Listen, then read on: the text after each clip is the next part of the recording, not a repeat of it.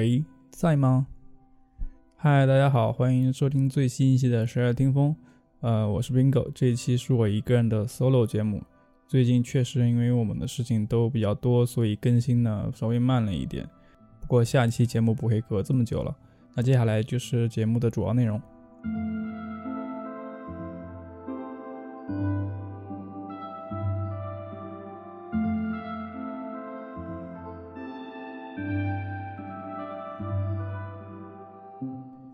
你玩过拼图吗？就是那种一个一个很小的碎片啊，拼起来会形成一个图画的那种啊，磨练人心智的益智玩具啊。其实说实话，我自己并没有完完全全拼过一个完整的拼图。最初想到这个话题，还是看了一个单口的专场，呃，这个演员叫 Daniel Solos，这个专场的名字叫 Jigsaw，也就是拼图的意思啊。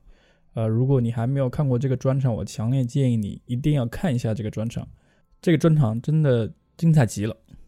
呃，无论是笑点程度和、观点内容，都是我这几年看的记忆，呃，相当深刻的一个专场，也是我反复看的一个专场。他说的主题其实跟恋爱关系是比较相关系的，但是方法很有意思。呃，专场的链接我也会放在 show notes 里面。那为了方便阐述这个话题，我还是把这个专场里面重要的一段复述一下。Daniel 说，他小时候七八岁的时候问了他爸爸，他问。生命的意义是什么？这听起来就是非常宏大的一个问题啊。嗯，然后他爸用了一个七八岁小孩都能听得懂的一种措辞和手法，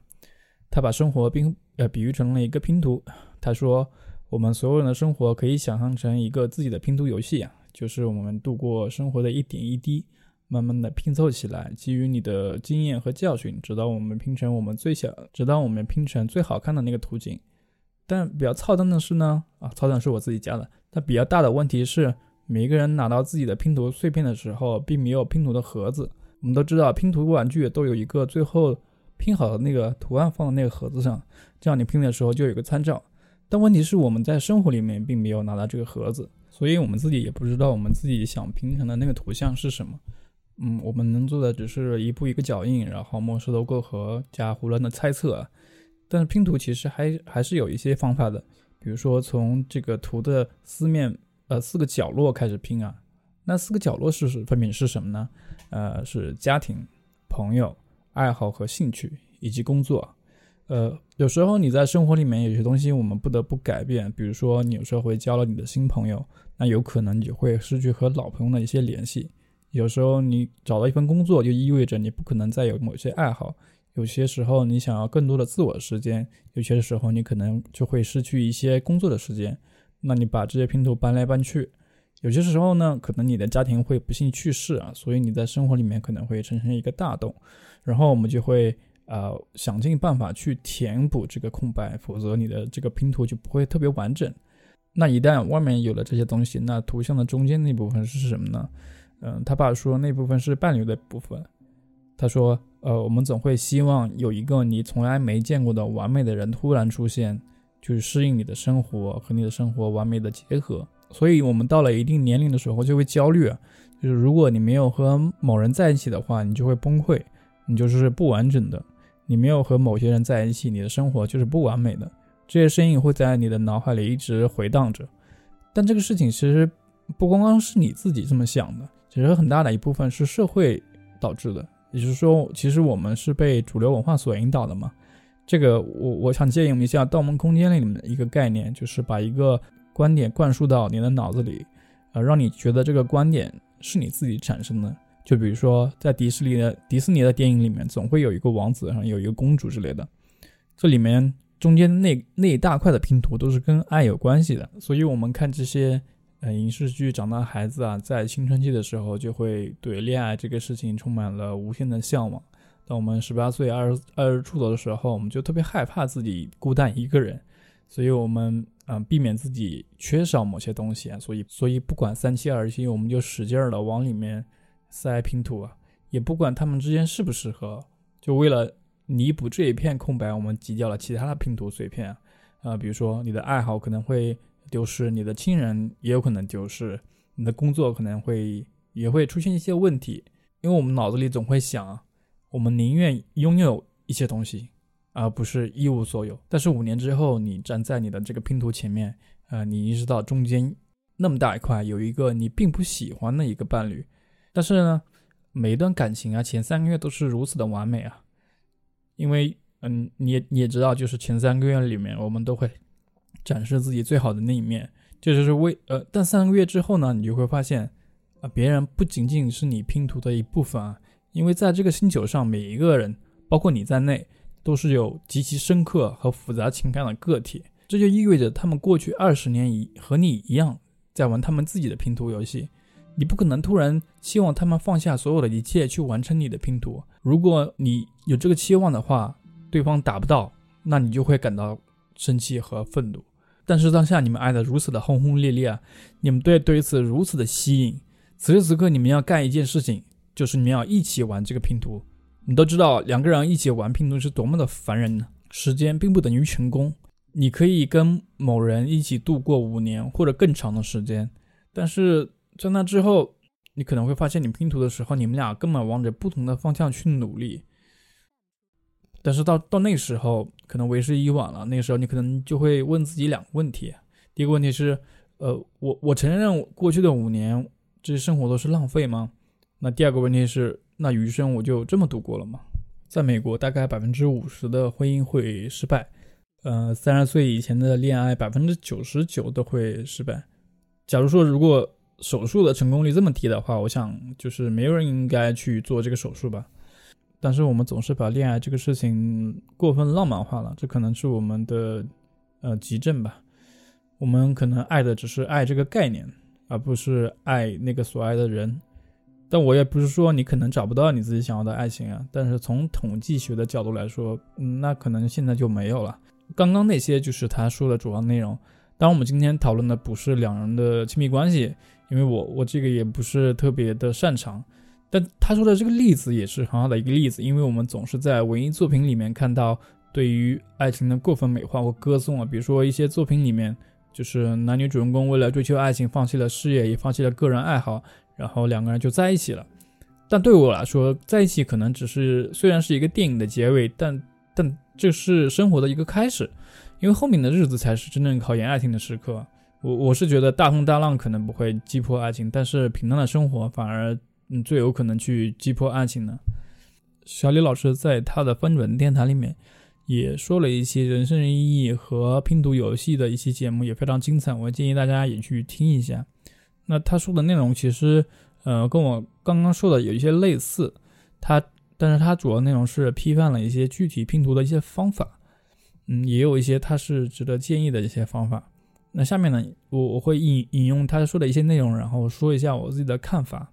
他批判了哪些东西呢？呃，第一个东西就是教条主义，或者说是本本主义。简单介简单解释一下教教条主义是什么，就是理论和实践的分离，那主观和客观的分离，然后主要是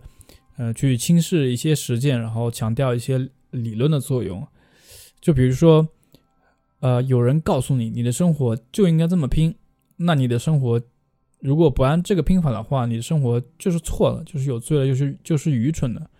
嗯，他说这这样的硬拼的方法就是拼不出来的。那我去理解他说的话，其实就是我觉得本本主义或者说教条主义就是一种比较固化的经验主义。啊，比如说有可能是你的老板或者你的长辈啊，到了一定年龄就会告诉你这个年龄该做的一些事情，当然肯定是有道理的。比如说你在公司里面就是担任了一定职务，你要为你的工作负责，你的公司、你的同事以及你的下属也要为你自己负责。在这个嗯还是比较讲究契约精神的社会体系下，还是很重要的。但有些就是比较教条了，比如说你的老板，嗯，他为了自己的利益去让你长时间的加班，过度剥削你的个人时间，呃，然后告诉你职场就应该是这样的呀，就是狼性法则。就是要榨取别人，为自己的利益着想，啊，就是如果你不这么做，那你职业这块拼图就肯定拼不好。这当然会导致很多人的反感，尤其是现在越来越多的个体意识有自我觉醒，就是我个人生活其实也是很重要的一部分。我不可能为了你把我所有的时间都放在工作上，所以这套职场教条主义就很难贯彻下去。比如说和父母相处也是，有一次我和父母还比较深刻的聊过一次。他们总是呃说，哎，我我我的同学，我的就是在家里的同学，基本上这个年龄都已经成家了，而且已经有小孩了，呃，让我要我向他们学习学习。我就说，我我我就没法和一个我生活轨迹完全不同的人学习，学习他们的生活状态，学习他们的生活方法，因为我自己有自己的选择和权衡。当然，结婚生子肯定不是错误的选择。对于我来说，现在的我可能就没有这个条件还有准备去做这个事情。就像我也不可能跟我的同学说：“你看，你不能一辈子都待在这个小地方生活吧？你应该跟我一样，哎，出来见见世面，然后看看这个呃世界有多大，是吧？”这当然也不也是不可行的。我们就要互相尊重对方的选择，就是不要总是让我们去刻意去模仿对方身上。那些其实根本不符合自己的无效的经验与方法论，呃，批判的第二条就是为了抵抗这个教条主义，其实我们就啊发明了虚无主义。那虚无主义核心就是，哎呀，你别搁搁我这上课了，我我活成什么样不用你们管，也不需要你们建议，呃，我也不相信人生有什么意义，或者说也我也觉得生活拼不出什么来，人生就是混乱无章的，所以就我们就活在当下嘛，要。肯定要最在意的就是当下的感受，明天是什么样，我我我也管不着，我也管不了，所以我就关注当下就好了。这个他他说的就是批判那些生活美学嘛，就是生活体，就是批判那些总是关注在体验生活啊美好的地方，比如说啊落日啊、夕阳啊之类之类的东西。嗯，就是突然幻想可能会有一天这些小的东西突然会拼成一个。呃，非常好看的，而且很有意义的一个图景。然后我们通过美化这些时刻，从中，呃，去产生一些顿悟。所以我们就按照这个直觉性的方法去生活。以我的理解，以我的理解，其实就是，嗯，不去反思自己的生活，因为我们大多数的生活都是一些比较小的危机。那这些小的危机又不足以致命，也不足以危险，所以我们很容易去忽视它。但突然有一天，就是发生一个大的危机，才发现啊，原来我的生活之前可能都是有问题的，或者说方法是不对的。但我之前并没有认真对待这些问题，所以我们经常听的一个危机就是中年危机，就突然一下子自己的家庭、工作、生活、个人的问题一下子全都暴露起来了。但你那个时候又没有能力或者说勇气去改变一些东西，因为人都是经验的动物嘛，就是你已经。困在了自己构建的那个经验的大厦里面，除非你把地基换了，那么你只能看着上层就是越来越摇摇欲坠。去年万青他们发了他们的第二张专辑《记西南零路行》，我又翻了一次难度对他们对他们采访，里面有一段我还是印象很深刻。呃，里面问基根就是中年危机这个事情，基根就是万年的贝斯和词作者，他说我不明白中年危机是是怎么回事。因为我一直在危机里面，从青春期就是在危机里面，无忧无虑的时间其实很短。嗯，那个所谓的万能、年轻的无限可能性，其实很早就在我们的心里幻灭了。就是自己想做的事儿和条件和才华之间的距离，很早就没有自信了，全面的悲观。这些危机和悲观，我们可以在他的歌词里面体会到。在《泥河》里面有一段词是这样写的，就是。乌云未汇合，乌云高空踏步，再生离合，就投身激流冲水坝，可听到雷声滚滚，可感到怒潮来临。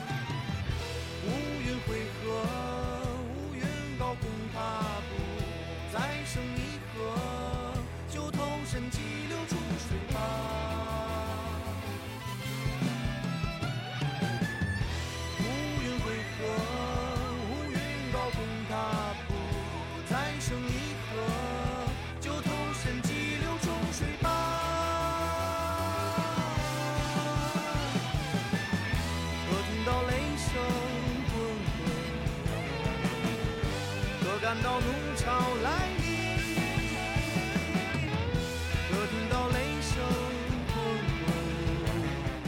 呃，我想这些歌词应该不是生活在自己创造的温床里面能写出来的，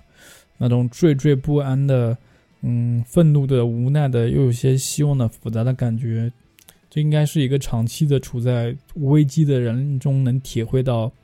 生活的复杂性。我也是觉得人人的改变和进步肯定不是靠生活美学和这些顿悟来堆砌的，这些东西只会只是嗯人的自我安慰或陶自我安慰和陶醉吧。我之前听不在场第十一期里面，钟情老师也说，Justin Werner，他里面呢有一句歌词也是 "I'm not a new man"，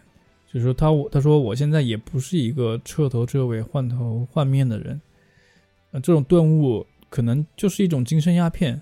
就是人的意识的自我鼓励和自我麻痹。我相信你跟我一样，有很多时候都会有这种感觉，就会遇到一个事情，觉得这个事情可能会改变我的一生。然后我要为此去顿悟、去改变，但最终没有坚持下来，回头还是跟昨天一样。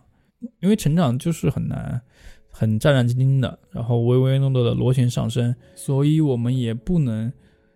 这么直觉性的去生活，然后呃靠着一些顿悟去过这一生。我也相信人的改变和进步不是靠顿悟而来的，就是这些东西可能只是你。一些自我精神的安慰和麻痹。下面我会用一个比喻来说明一些拼图的方法，那就是用游戏的主线和支线任务。呃，如果你玩过单机游戏的话，你会很明白这个道理。一个游戏一般至少有一条主线，啊，无论是林克拯救塞尔达，还是只狼拯救玉子，还是不死人去传火，都是一条主线。但往往游戏里面有很多支线。比如说《旷野之息》里面，你在一个村庄帮一个老伯去捉他丢失的鸡；在《荒野大镖客》里面去帮十九世纪的妇女去争取他们的女性权益等等等等，这些都是支线。有些支线是有奖励的，有些支线是没有奖励的。但这些支线的意义又是什么呢？我想，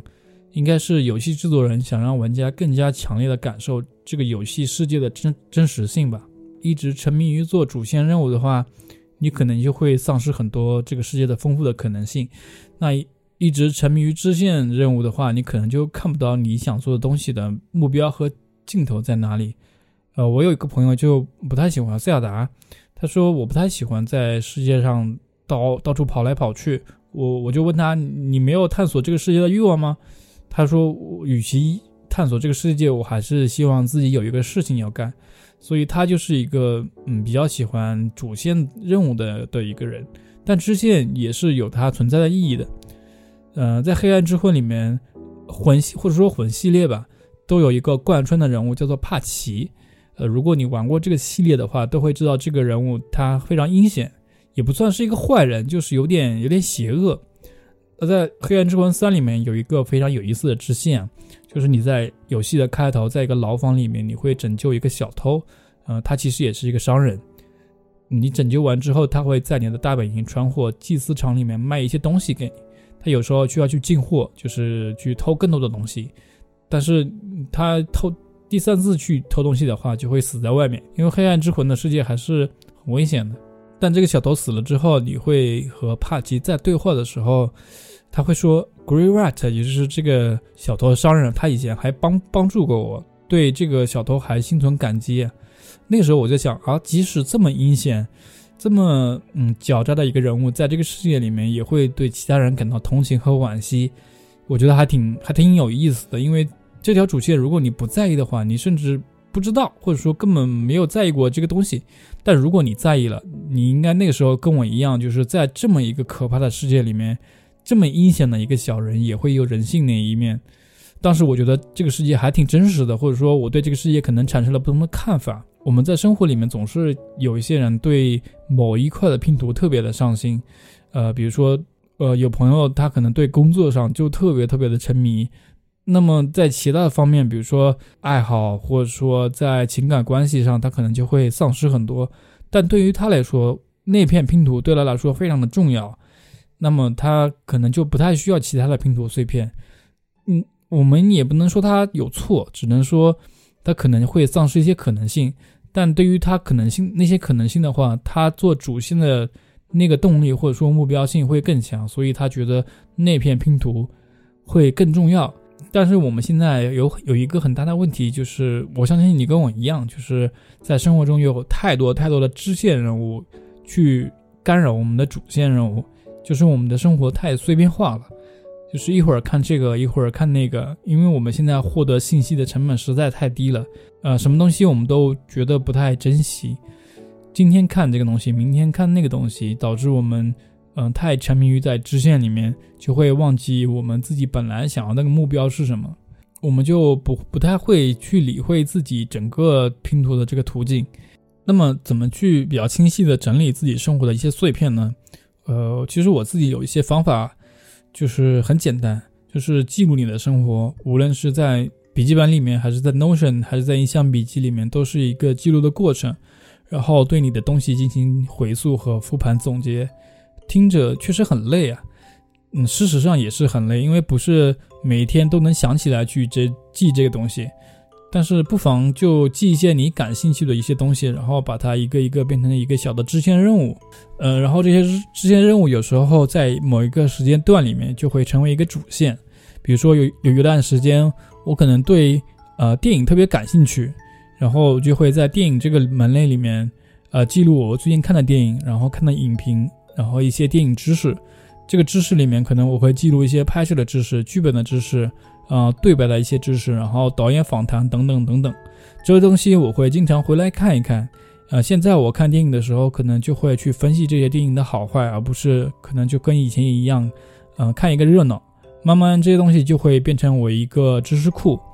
那比如说我最近的一个主线任务是，我想学某一个曲子。那在这音乐这个里面，我可能就会记录一些我最近学的一些吉他的知识，然后乐理知识、弹奏知识等等等等。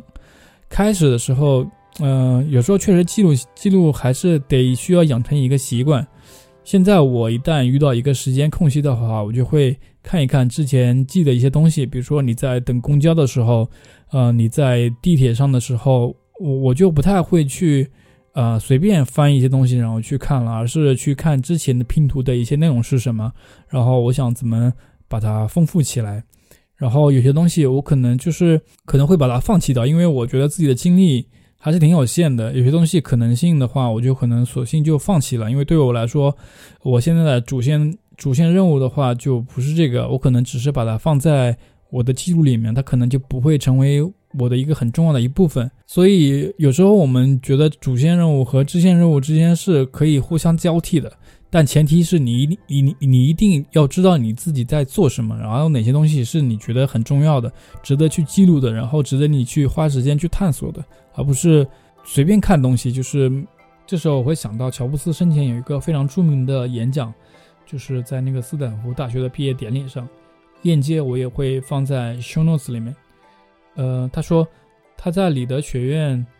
学习了半年之后就辍学了，但是他发现他们学校的书法字体课很有趣，然后就去听了他们那个字体课。后来在设计 Mac 的时候，他就把这些字体知识应用到 Mac 的字体设计上。那如果没有退学的话，就不会发现这些事情。他说他当时是不可能有先见之明的，所以你只能在回溯的时候把这些一点一滴串起来。对我来说，这种对于我来说，我认为这种方法其实风险还是很大的。就是，呃，你不能想着以后的某个时间点上，你自己你之前做的所有的事情都会集中在一起，然后爆发出来。对于我来说，嗯，我想掌控生活风险的一个方法就是，呃，有一个自己的向往的一个事情，然后把它作为一个主线任务来做，然后那块拼图我就在一段在一个时间段里，我就会很在意。然后用自己的方法去把它拼好，因为人的精力总是有限的。之前总是有人说不要给自己的人生设置限制，我现在倒是觉得，要是没有限制的话，你可能做不好任何一个事情。你可能还是得给给自己的人生设置一个限制的范围，但是在一些领域里面，就是你在你认定的这个领域里面不要设置限制，嗯，因为你总总是可以精益求精嘛。著名的社会学家马克思韦伯也说过：“人是悬挂在自我编织的意义之网上的动物，这也是人与动物之间根本区别之一。”所以，以我看来，我们还是对自己的生活拼图有一个掌控感，会更好一点，或者说更有把控感一点。感谢收听本期的节目。如果你对本期节目有话说，请在评论区留下你的想法，我们可以一起讨论进步。祝你拼图愉快！